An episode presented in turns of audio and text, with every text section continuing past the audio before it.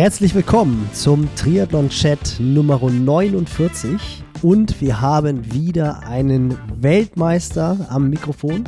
Zum wiederholten Mal. Doppelweltmeister, Doppelweltmeister. Da muss ich oh. direkt reingrätschen. Ah, Hi. Jesus. Görgeman, Görgeman. Team Elite und U23 Olympische Distanz. Ihr wisst schon, Simon Henseleit ist zu Gast und äh, wir versuchen natürlich äh, alles zu erfahren heute über Pontevedra, was jetzt auch die nächste Saison bei ihm so ansteht, weil Olympia-Quali hat ja nicht geklappt, jetzt wird er Weltmeister. Was macht man jetzt mit dem, mit dem toten Jahr danach oder wie man das bezeichnet? Mal gucken, was er dazu sagen wird. Und ich habe über Instagram, das weißt du noch nicht, Nils, aber das werde ich gleich im Podcast auflösen, habe ich ein, eine Insider-Nachricht von der After-Race-Party, also vom Off-Season-Race Pontevedra bekommen, Oh, worüber ich mit Simon sprechen will. sehr gut. Also es lohnt sich wieder mal.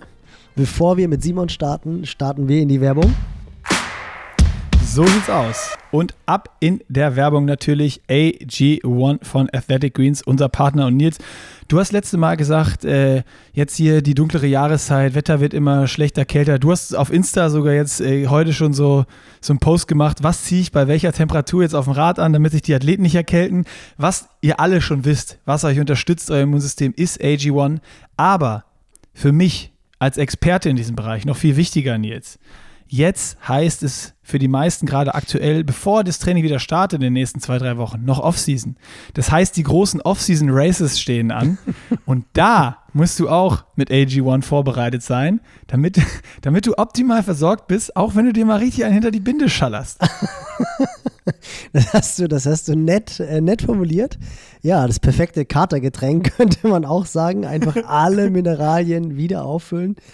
Rundum sorglos Paket. Wenn man sich so grün fühlt, wie AG1, wie AG1 aussieht, dann sollte man absolut AG1 einfüllen, nachfüllen und sich wieder besser fühlen. Also, wenn ihr es in der Saison noch nicht gebraucht habt, dann spätestens jetzt das Abo lösen unter athleticgreens.com slash pushinglimits und die 90 Tage Probezeitraum nutzen für die Offseason Races und wenn es euch dann nicht begeistert, dann wissen wir auch nicht mehr. Also, checkt's aus, athleticgreens.com slash pushinglimits und wir starten hier rein in den Podcast mit Simon Hense. Auf geht's.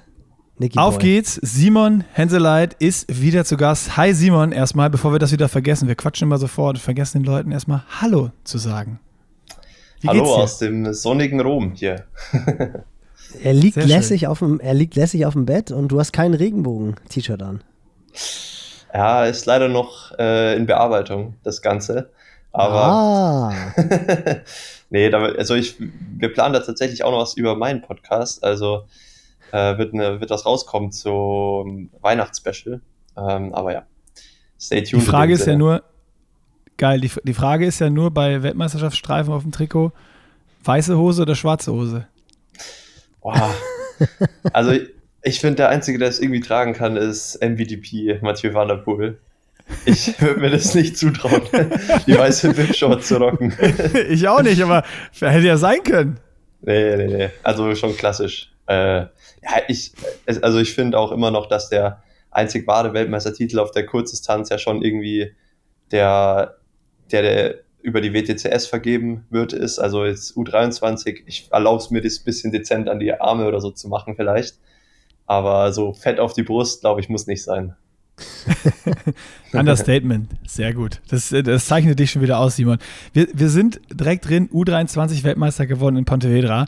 Und ich muss direkt mit dieser äh, Story reinstarten, bevor ich es vergesse. Und zwar habe ich auf Insta äh, eine Nachricht bekommen äh, und mit der Bitte, dich unbedingt darauf anzusprechen und zu fragen, wie, es war. Ich weiß, Nils weiß es wahrscheinlich schon wieder, aber ich glaube, die meisten Leute wissen es nicht. Und zwar gab es anscheinend eine gute Aftershow oder After-Race-Party in Pontevedra mit einer Liveband. Ja, äh, war tatsächlich gar keine Aftershow-Party, sondern einfach nur ein Konzert von der Rockband von Javier Gomez. Und der Lasse Lürs ähm, ist ja schon halber Local in Spanien. Und der hat uns, boah, ich, also ich glaube, wir waren um 21 Uhr waren wir zurück im Hotel ähm, an einem Samstag nach den Rennen. War ja quasi mein Rennen mittags und das von der Elite äh, am Nachmittag und das haben wir uns auch noch angeschaut und bis wir dann zurück waren, wir haben auch so 30 Kilometer außerhalb von Pontevedra gewohnt, äh, war es dann halt irgendwie 21 Uhr, haben uns am Abendessen getroffen alle und da hat der Lasse eben in die Runde gefragt, wer Bock hat, auf das Konzert mitzukommen. Wir hatten auch noch keine Karten oder irgendwas. Äh, und haben gesagt, ja, okay, let's go. Und das hat halt irgendwie um 22 Uhr angefangen. Ähm, wir mussten auch eine halbe Stunde hinfahren. Das war alles mega kurzfristig. Und wir standen da dann vor dem, es war in so einem Club. Und dann hat der Lasse da irgendwas auf Spanisch geregelt und wir haben dann die letzten fünf Karten tatsächlich bekommen. Äh, war noch, Lasse Priester war noch dabei, Henry Graf und Jonas Osterholt. Und ja, war, war echt cool. Also irgendwie verrückt, da Javier an der Gitarre zu sehen. Ey, wie geil. Ich wusste das nicht, dass der eine Rockband hat und äh, irgendwie E-Gitarre spielt. Ja, ich, ich wusste auch nur, dass er halt Gitarre spielt. Ähm, aber der hat halt auch, ja, dass er da eine Band hat und so, war mir auch neu. Und es war wohl auch sein erster, also die Stimmung war echt krass. Äh, die Leute sind auf der Tanzfläche schon ordentlich abgegangen. Der äh, Hayden Wild hat, kam dann auch noch so und dann sind wir irgendwie auf die Tanzfläche und den äh, Ben Ressel habe ich auch noch kennengelernt, der hat auch mit abgedanced. Und der, der Gomez hat dann tatsächlich auch noch einen Stage Dive gemacht am Ende. Das war wohl sein, sein erster. darauf, darauf wollte ich hinaus. Das, ja. das wurde mir zugespielt, dass Javier Gomez dann nachher noch einen Stage Dive gemacht ah, ja. hat. ja, ja, also er musste auch echt überzeugt werden. Ähm, angefangen hat halt der, der Leadsänger, ähm, der hat es, glaube ich, zwei, dreimal gemacht in dem ganzen Konzert. Und danach kam der, der Schlagzeuger und noch ein anderer Typ am Bass, der auch äh, irgendwie Triathlet war. Ähm, und der, der Javier war halt so da gestanden mit seinem, mit seinem Wasser immer und seinem Aura-Ring. Der dachte sich wahrscheinlich so, oh, langsam muss ich ins Bett. Das war schon so zwölf. und die anderen Jungs haben dann die ganze Zeit gesagt, hey, komm, jetzt trau dich auch. Und dann war so ganz verhalten, wie er halt so in seiner Art ist und hat dann so den, den vorsichtigen Sprung in die Menge gewagt. Ah, okay. Ich dachte schon jetzt so, das ist, man kennt ihn ja genau, wie du gerade gesagt hast, so zurückhaltend und, und eher ruhig. Und ich dachte, jetzt eskaliert er da völlig und macht da als erster den Stage-Dive in der Menge mit seiner E-Gitarre und zockt noch weiter oben oder so. Aber da musste ja noch überredet werden. Ja, ja. Nee, es war ja, gut. Nick. Ja. Herrlich. Sowas finde ich gut. Gut, haben Rockstar. wir das auch von der, von der Liste abgecheckt. Kommen, kommen wir zum Sportlichen, würde ich sagen. Ja, immer von der Wichtigkeit nach, ne? Also Relevanz. Ja, ja. Erst die Party. Ja. Erst die Party, dann ja, das wobei, wobei wahrscheinlich ging die Party dann erst nach dem Konzert richtig los. Da müsste man dann wahrscheinlich einhaken, aber. Ja, tatsächlich sind wir dann ähm, zurückgefahren. Äh, und weil wir gesagt haben, wir wollen ja auch noch Sonntag Gas geben. Das war ja, war ja Doppelwochenende quasi, weil Sonntag die Frauen gestartet sind, mittags U23, abends Elite. Und für uns war es natürlich mega chillig, weil wir schon unser Rennen vorbei hatten, konnten uns da in Ruhe die Mädels anschauen und dann halt Sonntag nochmal los. Aber die Stimmung war bei euch auch entsprechend, oder? Ja, voll. Also, ich meine, Lasse hat sich das Olympiaticket gesichert. Also Lasse Lürs. Äh, ich hatte ein Top-Rennen. Ähm, der Lasse Priester hat ja leider die, Olympia, die direkte Olympia-Quali nicht ganz geschafft mit seinem elften Platz. Aber der hat auch ein mega Rennen gezeigt. Also, ja, das war eine super krasse Leistung. Und er, er wusste das auch und war halt ein bisschen traurig, dass es jetzt nicht mit den Top 8 geklappt hat. Aber er hätte halt echt nichts anders machen können im Rennen und war deswegen auch zufrieden. Von dem her waren wir alle, alle schon in Feierlaune. Ja, sehr gut. So muss es sein. Ja, bei den Mädels war ja das Gleiche, ne? Also was ein, was ein deutsches Wochenende eigentlich da in Pontevedra. Ähm, hat sich an Paris schon so ein bisschen angedeutet. Ich habe mit Nils eben im Vorfeld so ein bisschen gequatscht, ähm, dass wir mal darüber, also nicht jetzt nur das, das Rennen im, im Haarkleinsten, ich meine, das ist jetzt auch schon dann wieder ein paar Wochen her, aber äh, gerade wie es für dich war. Ich meine, so in Paris irgendwie noch so eine Hoffnung zu haben, dann so eine Enttäuschung, sich da den C anzuhauen und in einer super guten Position, wie du es ja danach auch beschrieben hast, auf dem Rad dann zu wechseln und irgendwie laufen, merken, ah fuck, es geht irgendwie gar nichts. Sich dann wieder mental auch so aufzurappeln, erstmal wieder zu gucken, dass es laufen geht. Was hast du gemacht in der Zwischenzeit? Warst du Aquajoggen oder wie hast du dich fit gehalten und wie, wie hast du es auch so mental geschafft, dich, dich so fit zu halten, dass du dann da so ein Rennen ablieferst? Ich meine, das ist ja überhaupt keine Selbstverständlichkeit, sondern man hätte auch sagen können, äh, oder vermuten können, ja, okay, ich, entweder ich nehme das Ding jetzt noch so mit und ist auch scheißegal, guck mal, ich bin irgendwie jetzt verletzt und äh, Paris, das Ding, Olympia, dieser große Traum, wo eine ganz kleine Chance bestand, ist auch irgendwie äh, erstmal erstmal weg. Wie hast du es gemacht? Also einmal sportlich und einmal auch mental, dich da so fit zu halten und so Bock zu haben aufs Rennen, dass du so, so heiß dann in, in das Ding reingehst? Ähm, ja, also ich glaube, da muss ich ein bisschen weiter ausholen, weil ich hatte eigentlich schon ein ziemliches Seuchenjahr, so von der Vorbereitung her. Also Januar, Februar konnte ich nicht laufen wegen äh, Achillessehnenentzündung. Dann habe ich ein gutes, äh, ja, einen guten, stabilen Sommer gehabt mit Training und auch echt ja erfolgreiche Rennen. Dann nach Hamburg hatte ich ja dieses Ödem am Schienbeinkopf oder Fibularkopf. Ähm, und dann war die Vorbereitung auf Paris ja auch schon nicht optimal. Und irgendwie, das hat einfach nicht sein sollen, glaube ich, in Paris. Also ich stand ja dann mehr oder weniger fit an der Startlinie, aber zwei Tage vorher breche ich mir halt dann noch den C. So richtig dumm im Hotelzimmer an der Badezimmertür. Also halt einfach, was mal passieren kann, aber halt zum schlechtesten möglichen Zeitpunkt sozusagen. Und ja, wie du schon gesagt hast, die Chance war ja auch eben minimal, dass ich mich irgendwie noch qualifiziere für nächstes Jahr. Ähm, aber trotzdem hat man da natürlich schon so, ein, so eine kleine Hoffnung, so ein Traum, okay, vielleicht, wenn alles perfekt klappt, dann äh, kommt ja Olympia vielleicht schon 2024 und nicht erst 2028. Aber ja, letztendlich muss halt dann wirklich so viel passen, ähm, dass es klappt. Und irgendwie war ich in Paris so an der Startlinie gestanden und dachte mir so, oh, es ist irgendwie alles scheiße gewesen die letzten Wochen. Ähm, jetzt hier noch mit dem C, ich nehme es jetzt einfach so mit, dass ich hier den olympischen Kurs, auf dem Kurs quasi starten darf. Also beim olympischen Testevent, das ist ja auch schon mal eine mega geile Errungenschaft eigentlich, was ich mir am Anfang der Saison auch nie ausgerechnet hätte, dass ich da an der Startlinie stehe. In dem besten Feld, was wahrscheinlich äh, die Triathlon-Szene so seit Jahren gesehen hat. Ähm, und ich bin ja auch noch bis Kilometer 5, 6 so ungefähr unterwegs gewesen mit dem Gedanken, okay, es tut noch nicht so weh, ich arbeite mich langsam nach vorne, weil ich bewusst langsam angelaufen bin. Also ja, man muss es mal so im Kontext sehen, ich bin 2,55 losgelaufen, die ersten zwei Kilometer und war gefühlt letzter von der Radgruppe. Also ich war auf Position 40 und, und habe dann Locker aber schon gemerkt, okay, das ist halt so ein Rennen, wo alle vorne mitgehen, weil sie halt vorne sich um den Sieg mitkämpfen wollen oder, oder um die ersten zehn. Und da entsprechend halt auch drüber gehen. Und ich war ja eher so in der Position, okay, konstantes Rennen machen, gutes Ergebnis einfahren. Und ich habe dann schon ein paar Jungs eingesammelt wieder ähm, und war dann schon auf Position 25. Also habe schon 15 Athleten wieder eingeholt. Und dann hat es erst so richtig angefangen weh zu tun. Also äh, wo ich dann teilweise gehumpelt bin, habe ich noch auf der anderen Seite eine fette Blase bekommen. Meine ganze Wade war voller Blut, also weil ich so unrund gelaufen bin. Also es war irgendwie alles, alles richtig kacke. Und dann habe ich, da bin ich kurz gegangen, habe überlegt, ob ich überhaupt finishen soll. Und dann dachte ich, okay, weiß ich irgendwie durch. Ist auch jetzt, ja, bei so einem Rennen DNF zu stehen haben, ist auch nicht das Wahre. Und dann bin ich ins Ziel gekommen und dachte mir halt auch so, okay, ähm, was wäre wenn?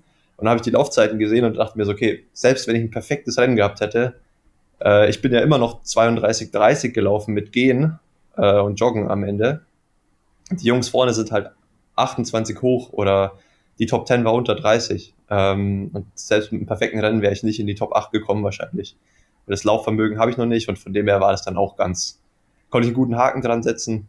Und da halt dann wieder den, den Blick so auf die kommenden Wochen richten und da hatte ich dann eigentlich auch gar keine Probleme, irgendwie einen Fahrplan zu finden oder so, weil ich äh, von Anfang an geplant hatte, von Paris direkt in die Höhe zu fahren, nach St. Moritz. War da mit zwei Kumpels, mit Österreichern. Ähm, parallel waren auch noch andere Deutsche in der Höhe, also da hatten wir eigentlich immer eine coole Trainingsgruppe. Und ja, ich habe schon so viel Verletzungen auch irgendwie gehabt, dass es dann fast schon Routine ist, halt einfach auf den Stepper zu gehen oder mal Aqua, zu, Aqua joggen zu gehen.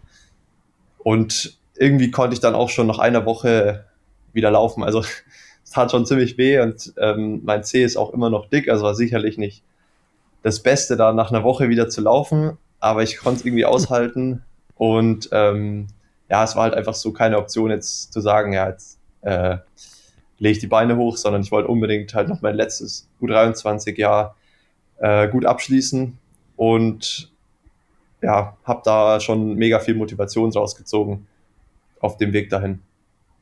War der ganz klare Fokus bei dir WM-Titel? Also war das so das Bild, was du die ganze Zeit vor Augen hattest?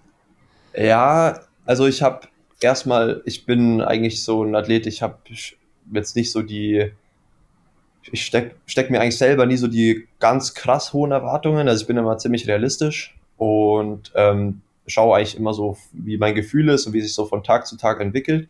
Wenn ich jetzt irgendwie sowas mega Unrealistisches mir vornehme, dann glaube ich da auch nicht wirklich dran und ich brauche das eigentlich auch nicht so, dass ich mir da sowas Unerreichbares äh, als Ziel stecke, damit ich mich daran motiviere, sondern ich versuche einfach immer jeden Tag halt so das Beste draus zu machen, hören mich rein, was geht und äh, versuche es auch nicht zu überziehen.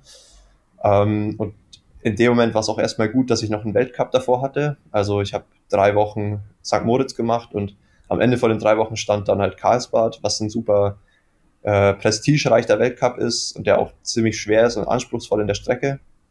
Also da ist immer so ein 20% Berg drin und den fährt man halt sieben Runden, also olympische Distanz auch noch.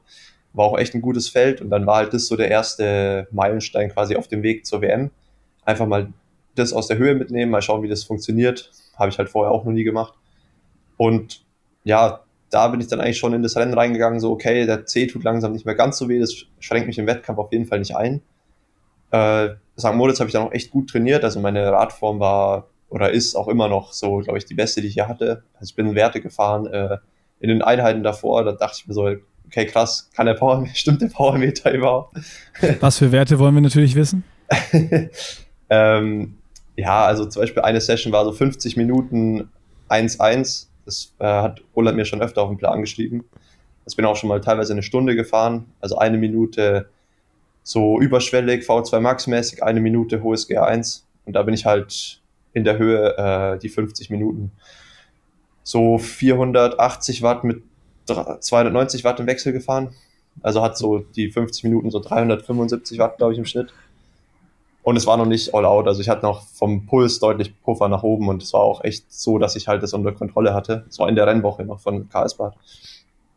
Ja, und dann wusste ich eigentlich schon, Karlsbad kann gut werden und da haben wir dann auch zusammen mit meinem Kumpel, meinem österreichischen am Rad richtig äh, randaliert und ich musste auch erst mal eine 40 Sekunden Lücke zufahren. Das klappt jetzt auch nicht immer und wir haben es geschafft, dann alleine zu dritt vorzuspringen. Ähm, und ja, haben uns da selber natürlich auch ein bisschen getötet. Also da wer Wattwerte hören will, die erste halbe Stunde bin ich ja 410 gefahren. Ähm, und ja, auch wenn ich dann vorne war, bin ich halt auch nicht mehr so frisch gelaufen, wie wenn ich von Anfang an vorne bin. Also die anderen haben auch gelitten, aber ich habe schon auch ziemlich Körner gelassen da auf dem Weg. War, war das ähm. dann oder habt ihr das dann gemacht, weil es so auch vom Reingehen so ein bisschen dann so, ja komm, ich nehme es jetzt mal aus der Höhe mit, wie du gerade so lapidar gesagt hast, so ein bisschen äh, gucken, wie die Form ist und aber auch Spaß haben? Ja, genau. Also ich habe ja zurzeit eigentlich echt keinen Druck. Also ich bin im World Ranking gut platziert, habe dieses Jahr schon gute Rennen gemacht und von dem her ist jedes Rennen eigentlich so ein bisschen äh, jetzt nicht experimentieren, aber schon auch halt irgendwie einfach Spaß am Sport haben. Und mir macht es ja auch einfach sau viel Spaß am Rad, so ein bisschen rumzuschießen. Ähm, und der Cheppe, mein Kumpel aus Österreich, der ist halt genauso, der ist, der ist auch nicht der beste Läufer ähm, und weiß, dass er am Rad halt die Stärke hat, den anderen weh zu tun. Und ja, eigentlich schwimmen wir beide, würde ich sagen, ein bisschen besser als wir in Karlsbad geschwommen sind, aber wir sind dann halt zusammen aus dem Wasser gekommen und hatten so dann irgendwann die Ansage, okay, 40 Sekunden nach vorne, vorne waren halt zwölf Jungs weg. Und dann war uns klar, dass wir halt einfach all out fahren müssen, dass wir da vorne überhaupt rankommen. Und äh, wir haben es auch echt nur geschafft, eben am, dem, am Berg mit so Hauruck-Aktionen immer jede Runde so 10, 15 Sekunden wieder zurückzuholen, weil im Flachen fährst du halt nicht schneller gegen eine Gruppe vorne. Ähm, aber genau, ja, äh, hat auf jeden Fall Bock gemacht. Und ich bin dann auch noch äh, solide gelaufen, bin Fünfter geworden aus der Gruppe raus. Und das war natürlich schon mega der Confidence Boost zur Richtung ähm, die U23 WM. Auf so einer schweren Strecke eben das noch einigermaßen mit dem Laufen hinzubekommen nach so einem harten Radfahren. Und um wieder zurückzukommen jetzt auf die Erwartungshaltung, ähm, die war eigentlich auch eher so, dass ich ja äh, nicht absolut den Sieg wollte, würde ich sagen. Ähm, aber ich wusste eigentlich ganz genau, was ich machen muss, dass es klappen kann, dass ich gewinne. Also ich war mir halt ziemlich sicher, dass zwei Jungs schneller laufen können als ich in dem Feld. Das war einmal der Spanier, der David Cantero, der hat äh, den Weltcup in Valencia gewonnen, hat da Lasse Priester äh, stehen lassen. Ist auch eine 29er Zeit gelaufen auf 10 Kilometer. Da wusste ich eben, dass er gefährlich ist. Und dann war es noch ein Franzose, der mich dieses Jahr auch schon bei den European Games geschlagen hat, wo er Vierter war und ich Siebter. Ähm, und der Rest, den Rest von den Jungs war ich mir eigentlich sicher, dass ich die an einem guten Tag ähm, im Griff habe. Ähm, natürlich muss auch immer alles klappen. Also die, wir sind da halt alle auf so einem engen Niveau, dass es dann auch mal sein kann, dass einer vor ihm ist. Aber ja, ich hatte eigentlich vor allem von den beiden Jungs so ein bisschen Angst und Respekt. Und von dem her habe ich mir gesagt, okay, Podium, wenn ich irgendwie auf Platz 4 oder 5 das Rennen beende, dann bin ich wahrscheinlich nicht zufrieden. Also Podium muss es schon sein. Und mit der Einstellung bin ich dann eben auch ins Rennen gegangen. Aber die Höhe hat auch gut angeschlagen. Du hast gerade gesagt, es war so ein Experiment, das erste Mal direkt aus der Höhe ein Rennen zu machen. Und Karlsbad hat offensichtlich funktioniert. Hast du dann bei der WM nochmal den Höhenboost extrem gemerkt? Ähm, ja, ich, ich würde sagen gar nicht so. Also ich hatte dann irgendwie so eine ganz äh, stabile Form einfach. Äh, also Pontevedra war zweieinhalb Wochen nachdem ich, oder nee, zwei Wochen, ja, 14 Tage nachdem ich aus der Höhe runtergegangen bin. Ähm, wo ich auch nicht wusste, okay, geht es in die Hose, bin ich da irgendwie noch im Loch oder habe ich mega Boost, keine Ahnung. Ähm, aber ich habe mich eigentlich nie schlecht gefühlt nach der Höhe. Also es war eigentlich immer so, dass ich natürlich erstmal von dem Wettkampf akut in Karlsbad ziemlich müde war, so die ersten drei Tage. Aber so den ersten Boost, wo ich so einen Übertag hatte, war irgendwie schon Samstag, also acht Tage nach der Höhe. Da habe ich mich schon mal richtig gut gefühlt. Und dann dachte ich mir so, okay, nicht, dass es jetzt doch noch irgendwann dieses, dieses Loch kommt, keine Ahnung, wie der Körper da so reagiert. Aber dann war es eigentlich durchgängig in der nächsten Woche auch immer gut. Also ich bin immer in die Session reingegangen, war am Anfang so ein bisschen müde noch, einfach vom Trainingsumfang, aber habe gemerkt, wenn es halt, wenn die Intensitäten kommen und es hart wird, da kann ich einfach voll draufdrücken und erhole mich super schnell. Ähm, und ja, das war natürlich schon cool, mit dem Gefühl dann nach Pontevedra anzureisen. Und die Stimmung im Team war halt auch einfach mega gut. Also wir waren alle äh, irgendwie gut in Form, hatten Bock auf das Rennen, ähm, sei es jetzt U23 oder Elite. Also es war echt eine gute, gute Stimmung auch insgesamt. Und ich hatte ja auch bei mir im Rennen noch so einen kleinen, kleinen Edelhelfer mit dabei, den Henry Graf, der leider im Laufen halt aktuell verletzt ist und sich nicht sicher war, ob er die 10 Kilometer durchlaufen kann. Aber der ist halt auch ein extrem starker Schwimmer und Radfahrer. Und ähm, auch wenn er jetzt nicht nur für mich gefahren ist oder so am Rad, hat er natürlich auch Interesse daran, das Radfahren richtig schnell zu machen. Ähm, und da haben wir halt im Rennen dann genau gewusst, okay, wenn jetzt der Franzose und der Spanier, die waren beim Schwimmen nicht dabei, wir beide sind richtig gut geschwommen, waren in den Top 10 aus dem Wasser raus und dann haben wir halt voll aufs Tempo gedrückt und haben die beiden Jungs, die mir gefährlich werden konnten, halt distanziert. Im Laufen hat es dann leider für ihn nicht gereicht und er musste aussteigen, weil es halt zu, zu stark wehgetan hat an der Plantarfaszie. Und ja, ich, ich bin gut durchgekommen und konnte dann so nach, Kilo, nach Kilometer 5 habe ich, glaube ich, schon alle Verfolger oder Mitläufer so abgeschüttelt, was ja auch eher untypisch ist. Konnte dann noch fünf Kilometer mein Rennen laufen und hatte nicht mehr so einen Druck und dann ja, ein bisschen entspannt ins Ziel sogar laufen. Das ist wahrscheinlich geil. Aber war das da schon so während des Rennens, dass du beim Radfahren gemerkt hast, geil, das spielt mir jetzt hier gerade alles in die Karten und das Drehbuch, was du dir im Kopf vorher geschrieben hast, geht sich auf? Ja, voll. Also ich war wirklich noch, glaube ich, selten so in Kontrolle im Rennen. Ähm, also ich bin beim Schwimmen gut angeschwommen, habe gesehen, okay, wir sind äh, so eine relativ große Gruppe vorne. Ähm, mit der Strömung war es auch ein bisschen speziell, weil sich natürlich beim Anschwimmen, wenn du gegen die Strömung schwimmst, es sich schon lohnt, im Wasserschatten zu bleiben. Ähm, und da habe ich dann schon gemerkt, dass ich gut vorne mitschwimmen kann, aber irgendwo reißt es halt dann trotzdem. Und dann ist natürlich die Strömung äh, der Endgegner, weil wenn es dann reißt hinter mir oder also irgendwo nach der ersten Gruppe, dann verlieren die ja nochmal mehr Zeit, weil die ja schon die schwächeren Schwimmer sind und dann noch keinen Wasserschatten mehr haben. Und dadurch sind beim Schwimmen schon Lücken aufgegangen. Und beim Radfahren gab es so einen Wendepunkt nach eineinhalb, zwei Kilometer, ähm, wo ich, also ich glaube, ich war nach 200 Meter habe ich das Rennen angeführt am Rad. Also ich habe gut gewechselt, war gleich vorne und habe dann am Wendepunkt halt gesehen, okay, der Franzose ist nicht in der Gruppe und der Spanier ist auch dahinter. Und von da an habe ich halt voll drauf gedrückt, weil vor allem diese ersten Runden halt wichtig sind, um die Gegner so ein bisschen zu brechen, sage ich mal. Wenn die halt merken, die kommen ran, dann fahren die hinten eigentlich immer mit mehr Konsequenz als vorne. Und ich bin halt dann vorne, habe ich versucht, dann wirklich mit der, genau mit dieser Konsequenz halt auch mal zu fahren und die Lücke aufzureißen. Ähm, was halt schon schwierig ist, aber dadurch, dass ich ja die Beine dafür hatte und der Henry auch noch mitgefahren ist, haben wir da wirklich zu zweit die Lücke aufgemacht. Ähm, und ich glaube, nach den ersten zwei Runden haben wir dann auch schon eine Minute 20 auf die zweite Gruppe gehabt. Ähm, das ist dann eigentlich schon so, okay, da weiß ich auch, selbst wenn die mit einer Minute Rückstand absteigen, dann holen die mich nicht mehr. Hallo? Hängt er, oder? Ja, Oh, ist er weg. Jetzt bin ich wieder da. Ah, Jetzt- jetzt da ist er er wieder. wieder. Da Ja. war das, da war kurz das Rom-Internet. Äh, Rom-Internet. Die Italiener. Haben kurz die Leitung gekappt. Ja, Also Minute Habt ihr- 20 habt ihr gehabt?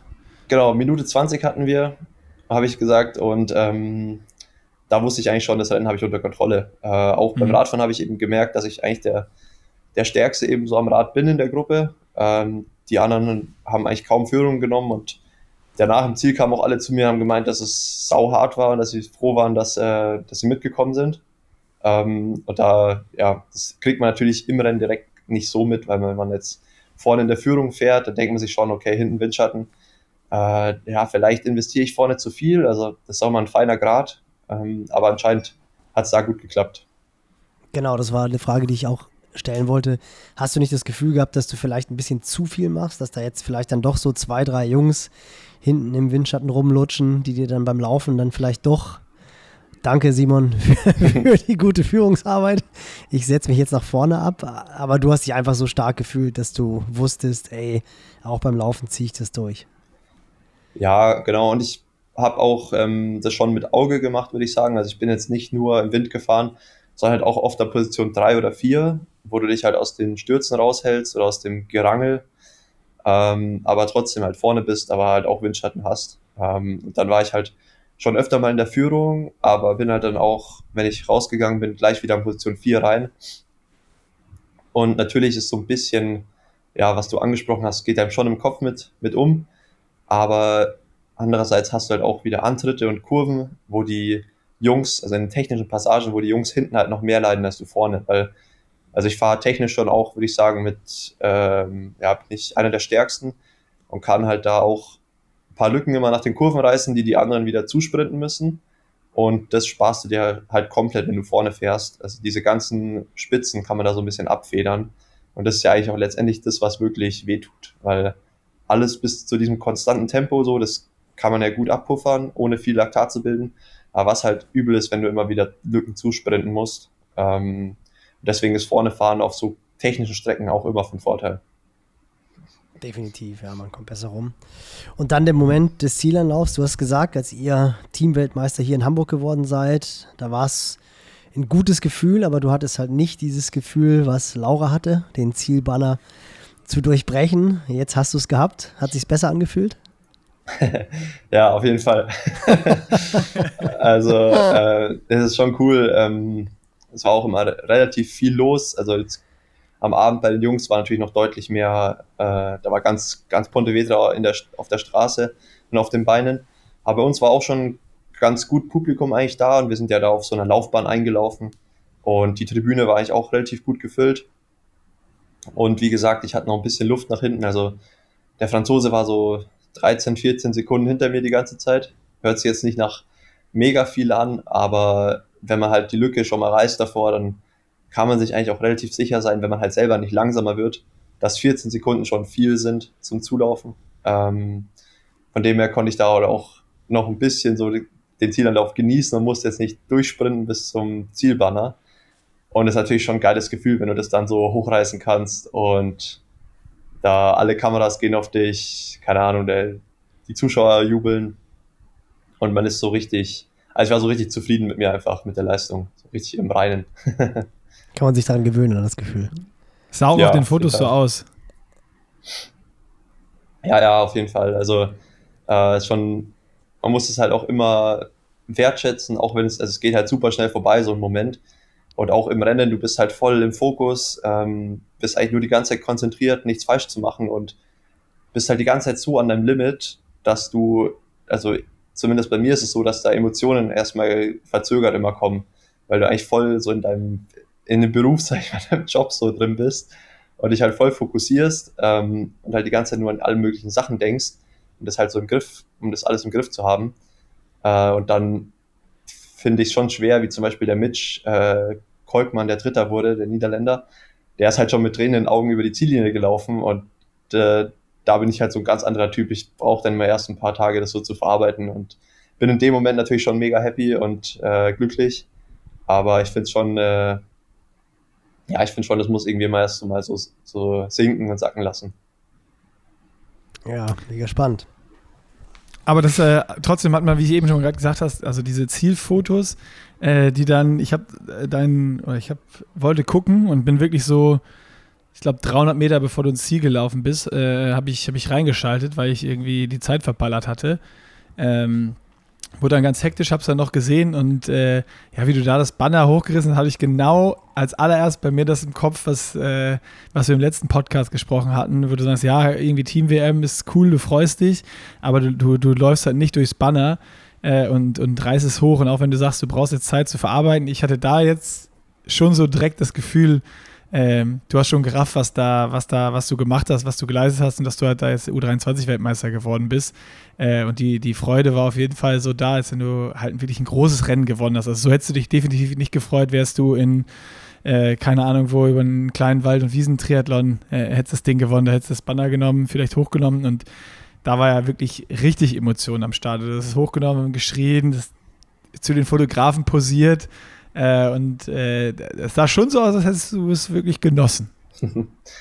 ja, schon. Also ich, ähm, da ist schon auch viel Anspannung abgefallen. Ähm, es macht definitiv einen Unterschied, auch ob du jetzt irgendwie als einer von den Underdogs so ins Rennen gehst oder als einen von denen, die halt jeder auf der Rechnung hat und weiß, dass sie was drauf haben, aber wo es halt andere Namen noch gibt, die die vorderen Nummern tragen. Oder wenn du halt ähm, einer der Mitfavoriten bist. Also ich würde nicht sagen, dass ich jetzt der Top-Favorit war, ähm, aber halt es gab einfach ein paar Jungs, die das Rennen hätten gewinnen können. Ähm, wahrscheinlich war jetzt beim, wo ich gewonnen habe, jetzt niemand so, oh, krass, der hat gewonnen. Ähm, aber wenn jetzt jemand anders gewonnen hätte, wäre es wahrscheinlich genauso gewesen. Also ich war schon so in der Mitfavoritenrolle und habe es mir aber auch ja, den Anspruch selber an mich ja auch irgendwie gehabt und so den so einen richtigen Plan gemacht, wie ich halt das Rennen auch gewinnen könnte. Von dem her, ja, ist da schon auch dann halt viel abgefallen. Ähm, und irgendwie ist es halt jetzt auch so, dass, ja, so ein bisschen das Ende von der ersten Hälfte von der Karriere oder von einem Abschnitt. Also klar, ich finde so die Juniorenzeit ist so, steht halt so für sich. Ähm, dann geht man aus der Juniorenzeit raus, startet eigentlich ja schon alle Rennen gegen die Elite, ist aber eigentlich noch so der, der junge Neue, der halt so guckt, ja, was, was geht da jetzt hier in dem Sport, der so seine ersten Schritte macht und Erfahrungen sammelt. Und die U23-Zeit ist ja jetzt bei mir auch vorbei und die einzigen Rennen, die du halt wirklich noch nur gegen die U23 machst, sind halt die Meisterschaftsrennen. Ähm, deswegen ist es halt da nochmal so die Chance, halt wirklich in dem Alter schon mal ganz vorne äh, einzuschlagen und ganz oben zu stehen. Und ähm, ja, mit dem Rennen war, ist die Zeit jetzt zu Ende gegangen und es ist natürlich cool, dass ich da nochmal das geschafft habe, ganz oben zu stehen. Eigentlich ähnlich wie in meiner Juniorenzeit die deutsche Meisterschaft. Da war ich auch nie äh, vorher am Podium überhaupt, sondern im letzten Jahr ähm, habe ich da nochmal einen Sprung gemacht und habe mich da dann so empfohlen für die U23-Zeit. also Welpenschutz ist jetzt quasi aufgebraucht und das hast du ja. mit dem Weltmeistertitel Welpenjahre hinter dir gelassen quasi. Genau.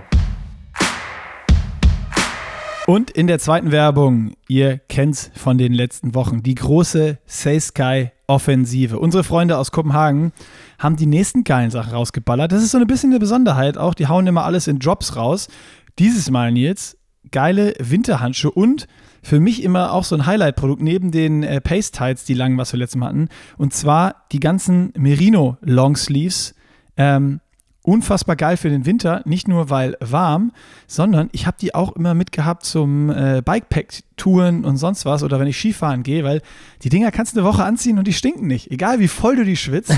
und äh, das ist für jeden Sportler, gerade im Winter, Ey, das ist, das ist für mich das allergeilste Feature. Warm halten hin und her, das kannst du ja alles mit Zwiebelprinzip, funktioniert super. Aber im Winter, wenn du 14 Lagen anhast, laufen gehst und alles stinkt und du musst nach jedem Mal laufen 14 Sachen waschen, ich liebe Merino. Und kommen wir zurück zu unseren Off-Season Races. Das Striped Longsleeve könntest du sogar abends anziehen. Weil das In Hamburg. Ahoi, sag ich. Genau. Schön der maritime Style. Klar, die Marke kommt aus Kopenhagen. Check das mal aus. Nick hat es gesagt, die Merino-Sachen sind einfach wirklich perfekt geeignet, um sie als Base Layer unter den Jacken zu tragen. Und Striped Merino 165 Longsleeve ist etwas, was man absolut auch fashionable, so heißt es ja so schön, tragen kann. ja. Kannst auch unter einem Jackett tragen, so als. Ja, das ist in Köln ja, in Hamburg nicht, aber gut. Nein, in Hamburg mit dem Ahoi. Noch eine, eine Schiffermütze auf und ab geht's hier. Und dann geht das ab zum Fischmarkt. Ja, genau da. Da kannst du es auch tragen, ja. Definitiv. Geil. Da kannst du alles tragen. Also, das ist unsere absolute Empfehlung. Checkt wirklich mal die Merino-Sachen aus und wer noch kein Merino-Piece im Schrank hat, unbedingt nachholen. Und wie immer könnt ihr mit dem Code großes P, großes L 15, PL15, 15% sparen. Also, wenn das kein Anreiz ist, salesky.de, Merino-Sachen in den Warenkorb ballern, PL15 beim Checkout und 15% Cashback. Groß sparen. Und damit würde ich sagen, wieder hier zurück in den Podcast mit Simon. Wir, wir haben uns das eben auch vor dem Podcast gefragt. Äh, da haben Nils und ich kurz gesprochen äh, und so ein bisschen gesagt, ey, als Thema wollen wir auf jeden Fall noch von dir wissen. Das ist ein guter, guter Übergang dazu, den du selber gemacht hast. Was ist jetzt oder was ist der Plan für dich jetzt im nächsten Jahr? Wie du selber gesagt hast, U23-Zeit ist vorbei. Es ist irgendwie so dieses Olympiajahr, dass wenn man jetzt aus unserer Position von draußen drauf guckt, der jetzt nicht ähm, super tief im Sport ist, was gibt es da noch für Rennen und wie wichtig sind jetzt wirklich die Weltcups und äh, Europacups und sonst was im nächsten Jahr, sondern irgendwie ist ja die komplette Triathlon-Welt wird ja irgendwie erstmal in der ersten Jahreshälfte bis zum Sommer auf Paris 24 schauen. Ähm, was ist da so dein Plan? Probierst du dich jetzt aus? Gibt es da schon einen Plan oder müsst ihr noch einen Plan machen? Racest du trotzdem ganz normale Europacups oder sagst du, ey, ich probiere jetzt mal Mitteldistanz, PTO reinzukommen oder check aus, was für Möglichkeiten ich sonst noch habe? Hast du da schon einen Plan und wie ist für dich der Stellenwert dieser Saison, dieses Jahr, wo du weißt, ey, es ist Olympia, es ist ein halbes Jahr, wo jetzt der komplette Fokus der Kurzdistanz eigentlich fast nur darauf ist? Ja, ähm, genau, also cool, dass es ansprichst, sage ich mal, weil das wird vielleicht euch auch freuen. Ähm, als, als Langdistanz-Fans. äh, ich ich, ich habe auch auf jeden Fall Bock, ähm, mein nächstes Jahr mal ein bisschen anders zu gestalten. Weil wie du sagst, es ist eigentlich für mich ähm, jetzt nicht mega relevant, da irgendwelche Europacup-Touren oder Weltcup-Tournees zu machen. Ähm, ich bin jetzt halt richtig gut platziert im Ranking. Deswegen plane ich schon damit, äh, also ich kann halt jetzt wirklich das erste Mal damit planen, die WTS-Serie zu machen von Anfang an. Ähm, das ist auf jeden Fall, ja, ist es so mein Plan auch, das zu machen. Also es geht halt dann los mit Abu Dhabi im Frühjahr. Ähm, gleichzeitig ist es aber auch so, dass ich jetzt noch äh, morgen eben den Weltcup, beziehungsweise in, also für, für die Hörer morgen, für mich in zwei Tagen, äh, hier in Rom habe, aber dann auch noch die Asien-Weltcups, die mache ich so ein bisschen als, ja, aus Spaß an der Freude, so Abenteuer-Style äh, nach Asien mal, ähm, um da halt eben auch ein paar Punkte zu holen. Weil wenn ich das gemacht habe, habe ich eigentlich bis nächstes Jahr Juli gar keinen Stress im Ranking. Da habe ich immer sechs gute Rennen dann in der, in der aktuellen Periode und bin da halt vorne mit platziert und verliere keine Plätze. Ähm, von dem her würde ich im Frühjahr nächstes Jahr gerne ein paar Mitteldistanzrennen machen ähm, und den Winter auch nutzen, sich halt da wirklich auch gut darauf vorzubereiten, also halt Zeitfahrtraining, also Zeitfahrposition, da ein bisschen optimieren, dass ich halt auch nicht nur die, die Watt auf die Pedale kriege, sondern auch halbwegs schnell damit bin. Äh, und genau, da einfach mal so ein bisschen, ja, ähm, weggehen von nur diesem äh, Kurzdistanz-Hassel, ähm, nach Punkten schauen und Kaderstatus absichern, sondern einfach mal ein bisschen das machen, was ich auch Bock habe, weil ich eben die Sicherheit habe, ähm, weil dieses Jahr so gut lief. Und eben nächstes Jahr Olympia ist eigentlich durch. Ähm, von dem her, ja, ist eben echt jetzt Zeit, mal sich ein bisschen auszuprobieren.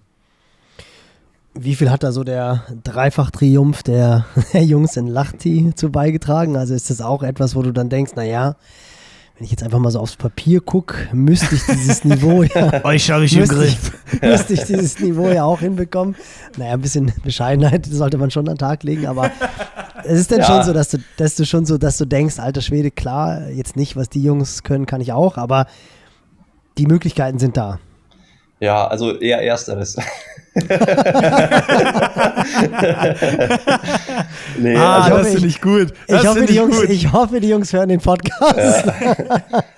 nee, also ich habe natürlich auch mega Respekt davor, dass ähm, die Leistung an sich auf dieses spezielle Format eben umzumünzen. Also ich glaube, es ist ja bei keinem Kurzdistanz da die Frage, ob er das leistungstechnisch drauf hat, sondern ob man das dann eben sportartspezifisch auch irgendwie umsetzen kann, weil ähm, natürlich schon andere Anforderungen sind. Ich habe eine, also generell ist natürlich auch nicht jeder Kurzdistanz dann ein guter äh, Non-Drafting-Racer. So. Ähm, also jetzt, ich würde jetzt nicht sagen, dass Mario Mola als fünffacher Weltmeister easy auch Mitteldistanz-Weltmeister werden kann, weil der halt einfach nicht die Radstärke mitbringt. Ich glaube ähm, aber auch, dass Mario Mola, was das Aerofitting anbelangt, seine Hausaufgaben auch nicht gemacht hat. Es gibt dieses eine Bild von ihm, ich weiß gar nicht, welches Rennen das war, was auch irgendwie, glaube ich, als Meme durchgegangen ist, wo du wirklich denkst, Junge, also boah, Watt ist nicht gleich Geschwindigkeit. Das ist tatsächlich ja. so. Das ist ja, auch genau. so schön, es gibt so viele Stories. Ich muss, ich, ich muss die ganze Zeit schmunzeln. Ich muss es jetzt auch, äh, wo Nils einmal dazwischen gegangen ist, rauswerfen. Äh, äh, es gibt ja dann auch immer das Problem, dass das nicht nur sportartspezifisch von der Leistung das auf die Mitteldistanz zu bringen, sondern äh, ich meine, heute ist das Wissen weiter, aber wie viele Beispiele kann Nils aufzählen, wo Kurzdistanzler auf die Mitteldistanz gegangen sind und gesagt haben, ja, ja, okay, statt einem Gel nehme ich mir jetzt halt zwei mit. ja. Ja, aber da haben sich die Zeiten Gott sei Dank wirklich verändert. Und man merkt ja auch, du gehst anders an die Sache ran. Also, ja, und genau. wo du sagst zwei Gel, sorry Simon, ja. Michael Rehlert ist äh, Back-to-Back-Weltmeister geworden und hat, glaube ich, ein Gel drei Rennen genommen. Also funktioniert auch. Und der war auch schon verdammt schnell, der Kerl. Ja, genau. Ich glaube, inzwischen sind auch so die Voraussetzungen ein bisschen anders. Also jeder hat so ein bisschen auf dem Schirm, was man ungefähr braucht. Ähm, und auch das mit der Nutrition und so. Also ich auf der olympischen Distanz nehme ich auch 120 Gramm äh, am Rad zu mir. Klar ist dann beim, beim Laufen nochmal was anderes. Da habe ich halt entweder kein Gel oder noch ein Gel dabei. Das muss man natürlich dann nochmal verändern bei der Mitteldistanz. Aber ich glaube, so grundsätzlich sind die Voraussetzungen bei mir jetzt nicht ganz schlecht. Ähm, auch weil ja ich jetzt kein so ein leichter Spanier bin, der mit 60 Kilo halt schnell rennt, aber und am Rennrad gut Rad fährt, aber im Zeitfahren halt so ein bisschen vielleicht den Druck nicht mitbringt, sondern ich bin ja mit 80 Kilo auch einer definitiv der schwersten Athleten ähm, und bin wahrscheinlich so von der Konstitution eher für die Mitteldistanz gemacht als für die Kurzdistanz, weil irgendwann wird es halt einfach auch schwer, so unter 2,50 zu rennen mit so viel Gewicht. Aber, ähm, also über 10 Kilometer zumindest. Aber genau, das wird, also ich freue mich da auch schon mega drauf, so ein bisschen das Projekt anzugehen. Ähm, bin auch so ein bisschen am überlegen, wie ich das ordentlich auch umsetze, nicht nur trainingstechnisch, äh, sondern dass es halt auch alles ein bisschen begleitet wird, Social Media Content mäßig, ähm, dass man da was mitnimmt. Und ja, von dem her einfach mal, bin ich einfach mal gespannt, ähm, wie ich das alles so hinkriege. Ähm, und kann natürlich auch mit mega viel Zuversicht so aus der jetzigen Saison gehen und ohne Druck halt dann mich da einfach was Neuem widmen. Ja, mega spannend. Du trainierst ja bei Roland. Wie ist, wie ist der da an Bord? Also steht der dem positiv gegenüber oder sagt er, oh Simon, komm, äh, richtig Bock auf diese Halbdistanz-Nummer habe ich nicht?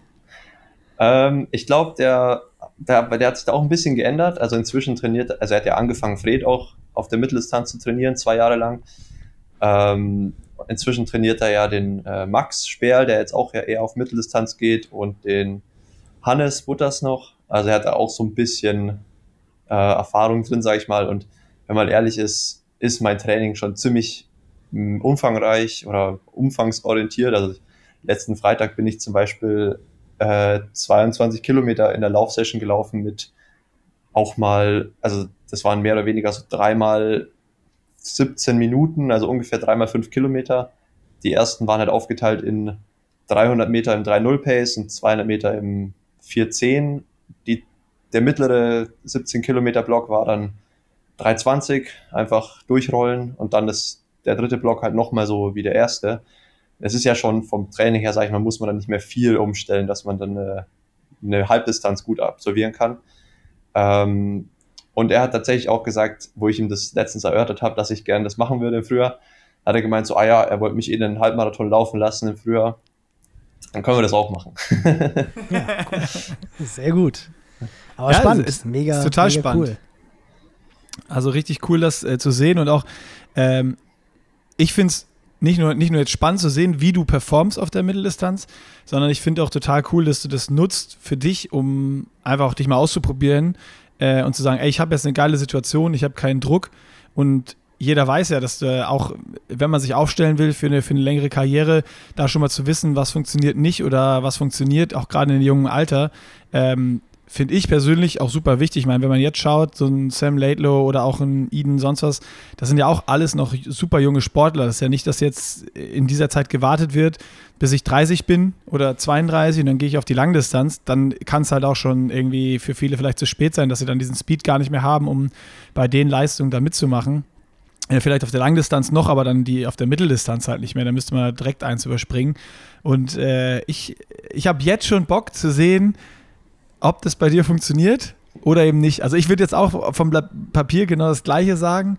So, ich meine, du hast da den, den, den super Druck auf dem Rad und ich, die Sessions, die, die du eben gesagt hast, wenn du eine Stunde fährst mit 290 oberes GA1, so, wenn das viele hören, dann schlag, schlackern die schon mit den Ohren. Äh, ich meine, auf einer Langdistanz viel mehr musst du da gar nicht machen. Ähm, und dann im Wechsel noch mit den, mit den harten Intervallen. Das ist ja genau das, was du leisten musst, zumindest auf dem Rad und äh, laufen kannst du auch ganz gut. Aber es steht ja trotzdem immer noch mal auf dem anderen Blatt, kriegst du das dann auch rum oder ist irgendwie nach 10 Kilometer oder nach 12 Kilometer beim Laufen dann der Ofen aus und äh, es geht halt nichts mehr. Ich finde es richtig geil, einfach nur persönlich, dass du es machst und freue mich schon mega drauf, äh, äh, dich racen zu sehen auf der Mitteldistanz. Hast du dir denn schon so ein bisschen zurechtgelegt, welche, wahrscheinlich noch nicht genau fix, aber so welche Rennen in Frage kommen würden? Äh, nee, tatsächlich noch nicht. Ähm, aber wenn es geht, würde ich natürlich auch gern dann so irgendwas noch in Deutschland machen. Ähm, also mal gucken, ich meine, früher ist schon relativ geplant mit Trainingslagern, so mit der DTU auch und wahrscheinlich dann eben Abu Dhabi, äh, wenn es von der Liste her eben noch klappt mit den Punkten. Ähm, das kann man immer nie so richtig sagen äh, als erstes Rennen der Saison. Ähm, es ist eben so der Hauptpunkt, dass man, also vor allem, warum es jetzt halt viele deutsche Athleten noch nicht machen, dass man die mal ab und zu hier in eine Mitteldistanz einstreuen, dass man halt einfach, dass wir super den hohen Konkurrenzdruck haben. Weil ich meine, so ein, so ein Martin van Riel oder so ein äh, Blumfeld, die haben halt in ihrem Land zwei, drei gute Athleten und sind halt in der Liste immer vorne und können dann halt auch mal ein halbes Jahr was anderes machen, ohne da, dass auf einmal sechs Athleten an ihnen vorbeiziehen und sie dann nicht mehr auf die Listen kommen. Und deswegen ist halt bei uns jetzt genau bei mir eben so die Situation, dass, dass ich das genau jetzt eben machen kann. Ähm, und ja, genau. Also ich brauche noch ein Zeitfahrrad. Äh, was Radsponsor ist ja echt auch schwierig zu bekommen zurzeit. Also hier Aufruf an der Stelle an alle. ähm, ja, aber dann, dann die Radbranche ist gerade eine ganz schwierige Zeit. Ja, ja. ja. Also, gebt euch einen Ruck. Simon braucht einen TT. Genau. Meldet euch. Pushing Limits wird vermitteln. Wenn, wenn uns einer schreibt, ich leite dir alles weiter. Ja, perfekt. Ich habe nur noch eins im Keller. ja, aber so groß ist der Größenunterschied doch gar nicht, oder? Nee, das wird passen. Ja. Schön customized Aero-Aufsatz. Das ist auch nicht Ja, schlecht. der ist dann nicht mehr so customized. das, das stimmt, aber kriegen wir, kriegen wir auch hin. Aber interessanterweise hast du gesagt, du willst das Ganze dann auch so ein klein bisschen Social Media mäßig begleiten, wo wir irgendwie gleich wieder anknüpfen können an dem Podcast, den wir vor Paris geführt haben, wo wir ja darüber gesprochen haben, dass einfach Social Media mäßig die Kurzdistanzler, gerade auch die DTU, irgendwie oh, so ein bisschen hinterherhinkt. Witzigerweise hat dann ja Talbot Cox, den die ganzen Langdistanzathleten vermutlich kennen werden, auch in Paris, ich glaube, es hat es Road to Paris genannt oder diese Race Week Special gemacht, wo dann ja diese witzige Szene war, wo Gustav Iden, Christian Blumfeld und Lisa waren es, glaube ich, im Café saßen und Christian Blumfeld sie dann Talbot Cox erstmal vorgestellt hat und dann gesagt hat, naja, das ist eine von den deutschen verdammt schnellen Athleten, die aber alle kein Social Media machen. Also das war dann wirklich so, wo ich gedacht habe, hat Talbot unseren Podcast gehört, weil das ja. ist ja genau das, worüber wir drüber geredet haben. ist es dann auch noch, ist dir das dann auch noch mal mehr bewusst geworden durch, durch sowas oder jetzt einfach auch durch die Erfahrung deines Podcasts oder wie letztendlich auch witzigerweise, dass ja Sam Laidlow gesagt hat, der ja auch gesagt hat, es geht jetzt gar nicht mehr nur noch darum, heutzutage Weltmeister zu werden. Natürlich steht das über allem und ich glaube, mit dem sportlichen Erfolg kommt der Rest automatisch. Wenn du Weltmeister bist, kommt tatsächlich keiner an dir vorbei. Ich glaube, das macht Anne immer hervorragend vor, die überhaupt keinen Bock hat auf diesen Social Media Kram, was man zum Teil auch verstehen kann, die aber halt trotzdem einfach eine der absoluten Nummer eins der, der Langdistanzszene ist und an der man einfach nicht vorbeikommt. Aber Sam Laidlow sagt halt, in der jungen Generation gehört es halt auch dazu, das drumherum zu beherrschen.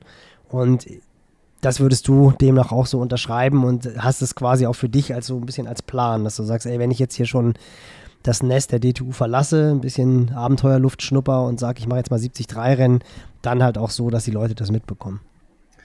Ja, auf jeden Fall. Also ist gefühlt ähm, ist es ja schon, also ist mir schon länger bewusst, aber ich merke halt auch, dass es vor allem durch diese vielen Rennen einfach schwierig ist, äh, das vernünftig eben auch zu machen. Also ich habe jetzt auch von einem Fotografen so die Anfrage, dass er mal mich einen Tag begleitet äh, und ja, jetzt, ich muss halt wirklich jetzt überlegen, an welchem Tag, wo ich das mal reinpack, weil ich äh, nach Pontevedra kam ich zurück, war eine Woche zu Hause, jetzt bin ich in Rom, bin dann wieder eineinhalb Wochen zu Hause und dann bin ich zwei Wochen in Asien. Also als, ich denke, Langdistanzathlet, also neben den ganzen anderen Gründen, wie wir ja letzte Podcast schon auch gesagt haben, mit dem du halt dein eigener äh, Herr und Meister bist und nicht noch einen Verband hast, der dich mit unterstützt, ähm, hast du halt auch einfach ein bisschen mehr Zeit. Also hast weniger Rennen und hast mehr Zeit so in deiner, in deiner Base, sage ich mal. Also sei es jetzt zu Hause oder in einem längeren Trainingslager. Und ich merke halt so richtig, wenn ich viel am Reisen bin und Wettkämpfen, dann habe ich auch auf das Social Media Zeug überhaupt keinen Bock, weil dann bist du immer irgendwo anders, hast eigentlich nie gescheite Bilder, ähm, hast höchstens mal irgendwelche Rennbilder, aber kannst ja auch nicht die ganze Zeit nur so alte Rennbilder posten, das interessiert ja auch keinen. Ähm, von dem her ist da, glaube ich, wichtig halt, wenn du so ein bisschen Ruhe in dein Leben da reinkriegst, ein bisschen weniger Rennen machst, dann hast du eben Zeit halt auch für sowas, äh, weil im normalen Trainingsalltag kannst du das ja immer super unterbringen. Also da ist ja gar kein Stress eigentlich. So äh, 20 Stunden trainieren wir jetzt auch nicht am Tag, so ungefähr. Aber wenn du halt das ganze Reisen mit dabei hast und dann ist es schon schwierig. Und äh, zu Telvin Cox, das war äh, richtig schade. Er hat nämlich in ähm, Paris war ich auch mit Blumi unterwegs. Ich kenne ihn ja auch schon ein bisschen länger, seit der Super League 2019 in Malta. Ähm, und wir haben, waren bei der Swimfam so zusammen gestanden und da gab es noch diese Szene aus äh, Dallas, wo der Mark Dubrick neben dem Frodo stand. Ähm, und dann stand ich halt auch gerade an Pantun und ist halt der Blumi zu mir hergekommen und hat es halt so nachgemacht, ob er mich, ob er mich äh, joinen kann hier. Und dann habe ich mich halt so umgedreht, habe gesehen, dass der Telvit drauf hält und dachte mir jetzt, ah ja, deswegen, alles klar. Und habe halt dann auch so mitgespielt, so, wer bist du eigentlich? Und das war eigentlich, ah, das war eigentlich, das war eigentlich eine super drin. witzige Szene, aber der Telvit hat mir dann am Abend geschrieben, dass es ihm voll leid tut, er hat die Audiospur da verkackt irgendwie und dann, deswegen war das nicht in der Race Week drin. Ah, Mist. ja. Aber ja. Wer bist du überhaupt? Aber es ist dann, es ist dann tatsächlich so, dass der, dass der Blumi immer Quatsch im Kopf hat. Also das, was man sieht, es ist tatsächlich ja. so, jetzt wahrscheinlich nicht fünf Minuten vorm Start, aber ist schon so ein Typ, der ordentlich ja, mit Humor bepackt ist. Ja, ich würde ich würd so sagen, dass er, also Gustav hat auf jeden Fall den guten Humor abbekommen und der Blumi versucht immer so ein bisschen so wie Gustav zu sein, was das angeht. Und so, so locker rüberzukommen und halt auch so witzig rüberzukommen, aber oft ähm, ist er auch so ein bisschen unsicher einfach und so ein bisschen, jeder denkt sich so ein bisschen, ah, ein bisschen weird ist er schon. Aber ähm, ja, generell ist er schon, schon witzig mit ihm, also äh, kann, man, kann man nichts sagen gegen den Typen. ja, sportlich, sportlich auf jeden Fall nicht und äh, ich habe es ja auch schon oft gesagt, also ich muss sagen, dass ich wirklich finde, je greifbarer die beiden Jungs werden, also Gustav ja eh, aber auch bei Christian Blumfeld, desto sympathischer werden sie eigentlich, weil man halt doch sieht, das sind doch nicht diese norwegischen Hochleistungsmaschinen aus dem Labor, sondern das sind irgendwie auch nur kleine Jungs, die Spaß haben wollen. Halt auf ein bisschen anderem Niveau sportlich gesehen und ja auch was das Daily Life anbelangt. Ich meine, das, was du gesagt hast, dieses Leben aus dem Koffer raus und äh, fünf Wochen hier in der Höhe, drei Wochen da und Wettkampf zu Wettkampf zu Wettkampf, das führen die jetzt ja schon wirklich seit ein paar Jahren auch. Und ich meine, bei Gustav Iden sieht man, dass er den Preis jetzt momentan dafür zu zahlen hat. Bei Blumi geht es noch gut. Aber das ist natürlich genau wie du sagst. Das sieht immer alles ja, nicht einfach aus, aber ich glaube, man unterschätzt dann doch wirklich, wie viel Arbeit dahinter steckt, denn das Training, das muss gemacht werden. Ich meine, da haben wir auch im letzten Podcast mit Strati drüber geredet. Das ist letztendlich eine Selbstverständlichkeit. Aber so dieses ganze Drumherum, was halt zum Profileben dazugehört, wo ihr natürlich auch im Verband ein klein bisschen wirtschaftlich den Vorteil habt, dass ihr natürlich jetzt nicht auf der sicheren Seite seid, weil ihr müsst auch die Ergebnisse bringen. Ihr müsst jeder, jedes Mal wieder eure Nominierung gerechtfertigen. Das hat man ja auch bei Justus gesehen, der dann den Kaderstatus recht schnell verloren hat und dann halt auch aus der Förderung raus ist.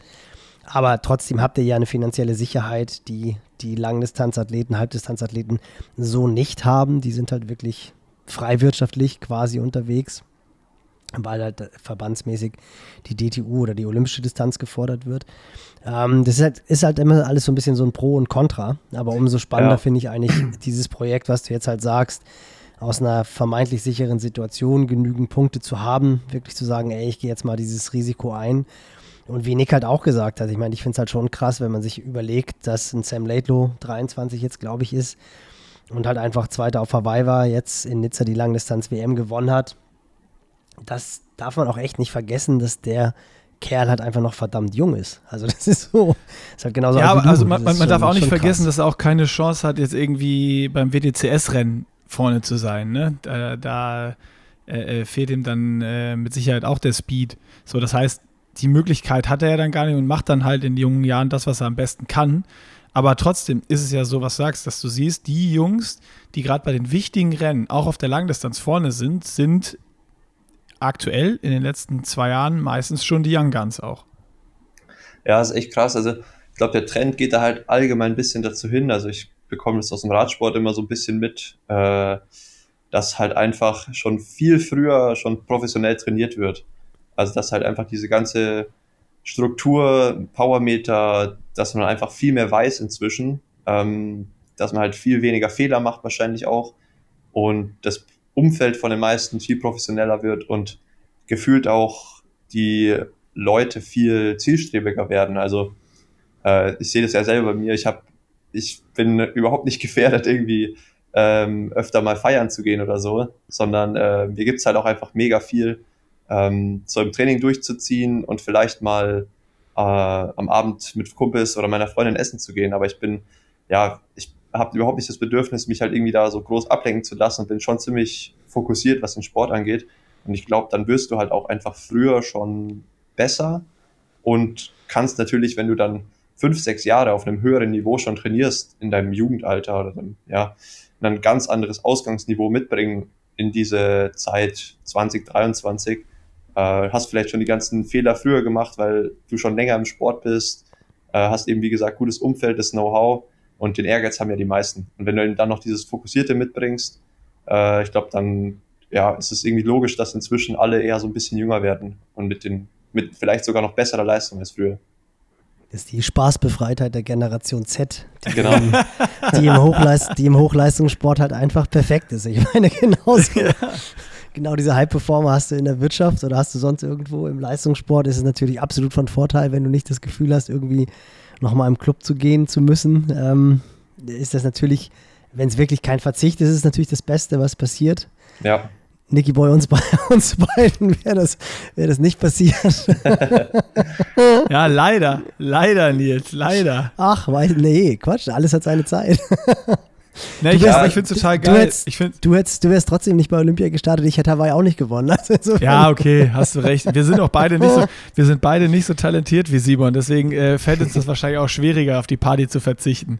Aber ich finde es total geil, dass du so auch in dem Alter dann so reflektiert bist und das auch einfach so selbstbewusst sagen kannst, dass du sagst, ja, ich bin jetzt da nicht gefährdet, irgendwie feiern zu gehen, weil das gibt mir irgendwie gar nichts, sondern mir gibt es viel mehr und äh, das ist ja das, was auch so super individuell ist oder wo man oftmals auch sieht, äh, wo man von außen manche Leute nur weil es für sie persönlich anders ist, sagen so, ah, hier, du musst doch auch mal äh, feiern gehen und so, es geht doch gar nicht ohne.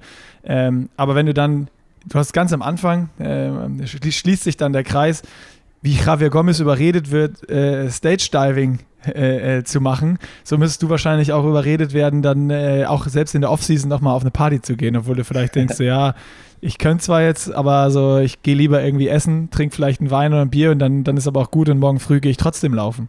Ja, genau.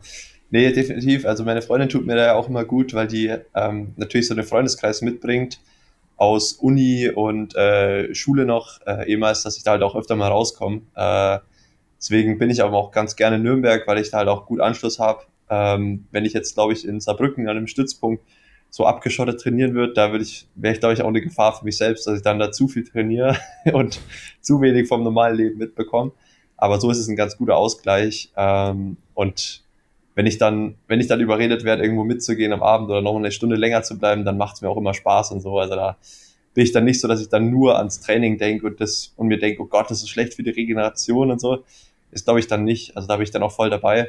Ähm, aber ja, ich sehe das auch halt so Vergleich zum Beispiel zu meiner Schwester, die ja auch super talentiert äh, ist oder war, je nachdem, wie man sieht. Ähm, wahrscheinlich talentierter als ich. Äh, die hat ja auch in jungen Jahren schon alle Junioren-DMs gewonnen und äh, ist auch gerade so im Schlussspurt und so immer eine mega Killerin gewesen. Ähm, die hat halt aber auch schon dann relativ früh gesagt, ja, ihr geht es halt voll ab, sich mit Freundinnen zu treffen und ähm, sie braucht auf jeden Fall auch Studium und so und Sport macht sie gerne, aber halt nicht leistungsmäßig. Und dann muss, das ist halt auch voll wichtig, dass man halt weiß, was man braucht und was einem was gibt. Äh, und die studiert jetzt in Amerika, ähm, läuft da halt noch so College-Sportmäßig und äh, ist mit zweimal Schwimmen in der Woche, letztens ist hier ein 400-Meter-Test geschwommen, immer noch unter 4,50 geschwommen. Also äh, macht da auch noch ein bisschen Triathlon. ähm, aber ja, weiß halt einfach, dass sie das, dass ihr das mehr gibt, das halt so zu machen. So wie ich das weiß, dass es mir halt viel gibt, einfach das, den Leistungssport so zu leben. Ja, das ist geil. Das ist wirklich geil.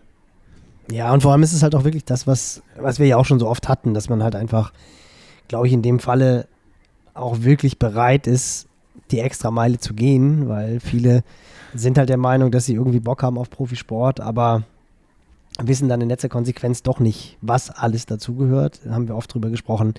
Training ist halt wirklich nur das eine, aber das Ganze drumherum, das ist halt letztendlich das, was dann die Spreu vom Weizen trennt. Da dann halt wirklich über den Tellerrand hinauszuschauen und die Sachen zu machen, die halt diejenigen, die einfach nur gerne trainieren, sage ich mal, nicht machen. Sei es sich um Social Media zu kümmern, sei es äh, nochmal vier, fünf Stunden pro Woche ins Gym zu rennen, um halt den Körper entsprechend zu pflegen oder dahin zu bringen, dass er die Umfänge durchziehen kann. Ähm, ja, mega spannend. Einmal noch ganz kurz, weil du jetzt ja noch diesen Blick hattest und du hast die Top-Stimmung angesprochen, die in Pontevedra herrschte, als ihr als DTU-Team da aufgeschlagen seid, egal ob U23 oder Elite. Wir haben es ja auch schon gesagt und das ist ja auch der Grund, weswegen du natürlich auch wegen dem Doppelweltmeistertitel, aber dieses Jahr hat die DTU echt nochmal ein neues Niveau erreicht. Also das hat sich in Hamburg gezeigt, das hat sich in Paris gezeigt, das hat sich jetzt auch wieder in Spanien gezeigt. Woran liegt das, dass quasi der ICE zum TGW geworden ist? Also irgendwie so das, was die Deutschen oftmals gefühlt so gebremst hat, wo du dachtest, ey, das Potenzial, das sind ja jetzt alles keine neuen Namen. Das sind alles Namen, die seit drei, vier Jahren eigentlich bekannt sind. Äh, Jungs wie Lasse Priester sind jetzt so seit ein, zwei Jahren auch den breiteren Publikum in Begriff. Wenn man näher in der Szene drin war, wusste man natürlich auch, was das für ein Talent ist. Aber wie kommt es, dass jetzt einfach der Zug so Vollgas nimmt?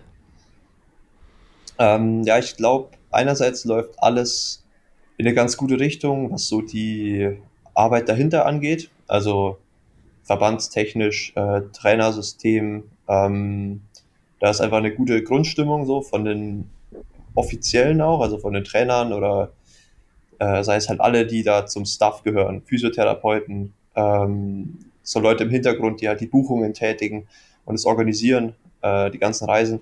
Also da ist schon irgendwie so einfach eine gute Grund Grundstimmung zurzeit da. Äh, auch schon seit letztem Jahr eigentlich. Und den zweiten Punkt würde ich sagen, dass die Athleten und Athletinnen, die wir halt jetzt aktuell da haben, dass es halt auch alles super talentierte Leute sind, die aber natürlich alle auch noch nicht mega alt sind. Also ich glaube, äh, die älteste, die jetzt dabei ist, ist die Marlene Gomez-Göggel, die ja zwischendurch auch mal in Amerika studiert hat. Aber sonst sind ja die meisten eigentlich so im Bereich von Jahrgang 95 bis 98 ungefähr. Die jüngsten, die jetzt so nachkommen, sind halt eben so Tim Hellwig und ich. Bei den Frauen Sedina Klamt. Ähm, und die anderen haben halt jetzt inzwischen auch einfach schon drei, vier Jahre Erfahrung gesammelt, haben vielleicht nochmal das System verändert, so von ihrem Zuhause, sei es jetzt zum Beispiel so ein Lasse Lürs, der von Spanien wieder zurückgegangen ist und sich in Bonn ein Umfeld geschafft hat, geschaffen hat, mit dem er mega happy ist. Ähm, ich glaube, jeder hat halt so ein paar Stellschrauben noch verändert, ähm, die dann in den Einzelleistungen vielleicht nicht ganz so aufgefallen wären, aber da es halt jetzt viele gemacht haben und das jetzt bei vielen läuft, dann ist es halt einfach so, dass der deutsche Verband einfach mega stark auftritt. Ähm, und wir haben, haben halt jetzt aktuell auch einfach die Talente da, die jetzt ein paar Jahre gehabt haben, die Erfahrung zusammen und jetzt halt vorne einzuschlagen sozusagen. Ähm, es gibt halt immer wieder starke und schwache Jahrgänge, glaube ich, so generell. Also man muss jetzt auch nicht sagen, zurzeit läuft alles super perfekt und wir werden jetzt für zehn Jahre den Sport dominieren. Ähm, man muss halt nur mal auf die Junioren gucken und da waren wir halt vor fünf, sechs, sieben Jahren immer super erfolgreich und die Leute sind jetzt durchgekommen in die Elite. Und jetzt aktuell im Nachwuchs ähm, sind halt auch dafür eher nicht so viele Leute, die bei, den, bei international jetzt auch schon vorne mitmischen können. Also da wird es halt auch spannend, wie es halt wieder in vier, fünf Jahren aussieht. Aber aktuell ist halt einfach so eine Welle, ähm, die einfach, ja, wo die Talente, sag ich mal, dabei geblieben sind, an sich gearbeitet haben und besser geworden sind und jetzt auf Weltniveau einfach mitmischen können. Ja, mega spannend. Also Kudos auch an dieser Stelle an das Team der DTU. Du hast es gesagt, äh, Ärzte, Physios, Trainer. Also mega, mega spannend und gut, das zu hören, dass die da halt auch, sind ja auch vieles, wenn man jetzt einfach mal Thomas Müller, der jetzt ja gerade so Head Coach ist, der weiß ich gar nicht, gefühlt seit, seit 20 Jahren im IAT Leipzig da seine Strippen zieht und für die Leistungsdiagnostiken verantwortlich war. Tom Hoffmeister, Christine habe ich gesehen, Schuhknecht, war jetzt wieder mit dabei in Spanien, ja. ähm, die eigentlich eher Nils Frommold gepflegt hat, die jetzt halt bei euch dabei ist. Also wirklich super cool. Jetzt natürlich nochmal so der letzte Blick in die Glaskugel. Gibt es eine deutsche Medaille in Paris? ja, ich, ich hoffe es natürlich. Also ich denke, die Chancen sind auf jeden Fall da. Ähm, bei den Frauen haben wir jetzt schon das ganze Team komplett. Also da ist äh, Laura Lindemann, Nina Eim und Lisa Tertsch qualifiziert. Die waren jetzt in Pontevedra oder in Paris eben jeweils in den Top 8 und haben sich dadurch zusammen eben mit diesem Top 30 Ranking-Kriterium, was sie alle drei haben, schon qualifiziert. Ähm, das ist natürlich auch nicht ganz einfach für den Rest der Frauen, da jetzt zu wissen, okay, die Tickets sind alle weg, der Zug ist abgefahren. Und bei den Männern haben wir jetzt Lasse Lös, der sich in Pontevedra qualifiziert hat mit dem fünften Platz. Und Tim Hellwig, der ja beide Male krasse Rennen gemacht hat, also zweiter Pontevedra und äh, siebter, glaube ich, in Paris. Irgendwie sowas. Genau, also Top ja. 8 auf jeden Fall. Ähm, und der dritte Platz ist bei den Jungs eben noch offen. Da sieht es jetzt aktuell so aus, dass eben das der Fight wird zwischen Lasse Priester und Jonas Schomburg. Da geht es dann eben jetzt nur noch nach Ranking. Also wer zum Stichtag Ende Mai nächsten Jahres im Olympic Ranking weiter vorne ist, kriegt den dritten Platz. Und ähm, da ist jetzt eben so ein Scharmützel, äh, Schomburg gegen Priester. Also wer sich die Weltcups jetzt anguckt, der wird wahrscheinlich auch immer Jonas vorne sehen, der Randale macht, damit Lasse Priester vielleicht von hinten nicht in die Gruppe kommt nach vorne. also das wird jetzt knallhart ausgefechtet. Ähm, und ja, generell Medaille so vorherzusagen ist natürlich schwierig, aber ich denke vor allem in der Staffel haben wir sehr gute Chancen. Ähm, also da ist ja die Laura und Nina, ähm, die schon sehr oft richtig gute Staffeln gemacht haben. Und bei den Jungs sind es auch, also Tim war mit mir zusammen in Hamburg dabei äh, und Lasse ist ja jetzt auch schon qualifiziert, der, der lässt da auch nichts anbrennen. Also da würde ich sagen, sind wir auf jeden Fall Mitfavoriten vor allem nach diesem Jahr halt, weil wir Paris und Hamburg gewonnen haben, also die beiden wichtigsten Staffeln. Ähm, also da würde ich den, den Jungs und Mädels auf jeden Fall eine Medaille zutrauen. Und im Einzel ist es auch nicht unmöglich. Also da äh, haben halt wirklich, würde ich sagen, 15 oder ja, 15 Athleten wahrscheinlich die Ambition, die Chance, eine Medaille zu machen. Bei den Frauen sind es vielleicht sechs oder sieben Athletinnen, je nach Rennkonstellation.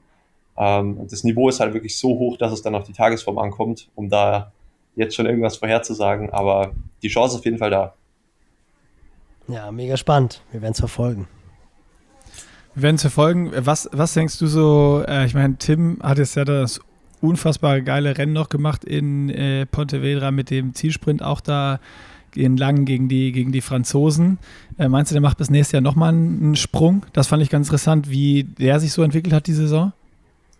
Ja, weil, also wenn Tim alles hinbekommt, dann ist er halt wirklich eine absolute Maschine. Also er hat keine Schwachstelle, der kann äh, vorne mitschwimmen, ist auch am Rad super stark, auch technisch. Also er macht, ist auch ziemlich rennschlau, so, der macht wenig Fehler und ist auch im Schlusssprint halt enorm schnell. Es gibt, wenn es halt so einen Dorian Koni gibt, der noch dabei ist, der ist halt noch schneller, aber ähm, ansonsten ist, hat er da schon echt gute Karten. Und ja, der hat halt letztes Jahr so ein bisschen so ein Seuchenjahr, deswegen hat man ihn da so ein bisschen vergessen, weil er da halt mal, ja, da ist halt dann die Kurzdistanz knallhart. Wenn du da nicht bei 100% bist, bist du halt gleich 30. Und ähm, an sich war er eigentlich fit. Äh, er hat halt dann nur nicht so das, das Gefühl immer in den Rennen, dass er da auch so drüber gehen kann, um da ganz vorne zu landen. Ähm, vor zwei Jahren hat er ja Hamburg WTS schon gewonnen, also der ist ein absolutes Talent und wenn der stabil bis nächstes Jahr eben durchkommt und dann nochmal in die Höhe geht davor, das, das kickt bei dem immer brutal. Also der kam jetzt auch nach Pontevedra aus St. Moritz direkt und da hat er halt gefühlt nochmal einen extra Gang. Ähm, ich habe auch nach dem Rennen nochmal mit ihm gequatscht. Der hat gar nicht gemerkt, dass die Franzosen am Berg weg waren. Er dachte, die sind die ganze Zeit noch dran. Und er hat gemeint, Shit. wenn er gesehen hätte, dass die Lücke aufgeht, dann hätte er noch mehr drauf gedrückt. Aber es war halt so laut in diesen Gassen, weil da so viele Leute waren, ähm, dass er es nicht gemerkt hat. Und ja, zum, er hat halt dann das Beste draus gemacht, er hat es von vorne probiert. Und wenn er das in Paris auch irgendwie so schafft, dann äh, ist er natürlich da einer der Mitfavoriten. Ja. ja, mega, mega Typ. Es war so spannend. Also ich habe auch gesehen, die Lücke geht auf. Der hat diesen einen Meter und ich habe gedacht, shit, er kommt nicht weiter weg. Und jetzt ist, jetzt ja. wird der Weg lang und ich habe schon, ich habe schon kommen sehen, er wird irgendwie Vierter jetzt hinter den drei Franzosen und hat er es so stabil äh, nach Hause gerannt. Das war echt geil. Ich habe noch eine wichtige Frage an Nils. Schieß los. Bist du schon mal, bist du schon mal 400 Meter unter 450 geschwommen? ich habe es nie, ich hab's nie geschafft, die 400 Meter unter 5 zu schwimmen. Das brannte mir, das brannte mir die ganze Zeit noch unter Nein. den Nägeln hier. Den habe ich mir noch aufgespart bis zum Ende hier. Das ist auch gemein. gemein. Nee, alles gut, kann ich mit leben. Vor zehn Jahren hätte es mich noch gewurmt. Ja, mega spannende ähm, Einblicke einfach wieder von dir, Simon. Wir, äh, wir müssen es einfach hier weiterhin aufrechterhalten. Ähm, mit regelmäßig äh, wirklichen Insights. Äh, dann auch nochmal, nehmen wir dich vielleicht als, als Paris- Experte immer zwischendurch, wenn wir immer mal wieder reinblicken, wie es aussieht, auch mit den weiteren Quali-Rennen jetzt und allein, dass du so diese kleinen, kleinen Insights, wie ja, jetzt wird der Schomburg hier draufdrücken, damit er hinten lass es schwer hat. Ja. Das, sind, das sind die schönen, schönen Sachen, die, äh, ja, einfach, einfach geil, das, das zu wissen und zu hören und da wirklich so die äh, richtigen Insights zu bekommen. Und dir auf jeden Fall schon mal äh, alles Gute jetzt für, für Rom und dann die China-Reise nochmal. Und ich drücke einfach die Daumen, dass du jetzt nochmal richtig viele Punkte äh, aufs Konto ballerst, damit ja. es äh, nächstes Jahr ganz entspannt mit den Mitteldistanzen klappt und du dann nicht irgendwie so einen Husarenritt machen musst oder dann irgendwie doch alle Pläne wieder umwerfen musst oder sonst was. Äh, das wäre einfach geil zu sehen. Mich würde es mega freuen. Ja, ich bin ja jetzt sozusagen auch neutraler Beobachter, weil ich so ein bisschen aus dem Kampf außen vor bin. Also kann ich da ganz ähm, objektiv, also so gut es geht natürlich, berichten. Ganz, ähm, ganz objektiv die Insights ausplaudern. Genau. Wer wem die Luft aus den Reifen gelassen hat vor dem Rennen. genau. Ja, mega spannend. Und dann, wer weiß, vielleicht äh, endet dann 24 nicht mit einer Asienreise, sondern mit einer Reise nach Neuseeland. Wäre ja auch nicht schlecht. Ja. 73, 73 WM in Taupo. Warum nicht? Würde ich auch sagen, genau. Wenn du sagst, das, was die drei auf dem Treppchen drauf haben, hast du schon lange drauf. Dann ja. Steckst in die Tasche. Dann, dann kannst du eigentlich das, das, kannst das Ticket nach, nach Neuseeland schon buchen, ist doch gut.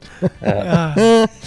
ja, in diesem Sinne, viel Spaß in zwei Tagen, wenn der Podcast rauskommt. Morgen in Rom. Genau.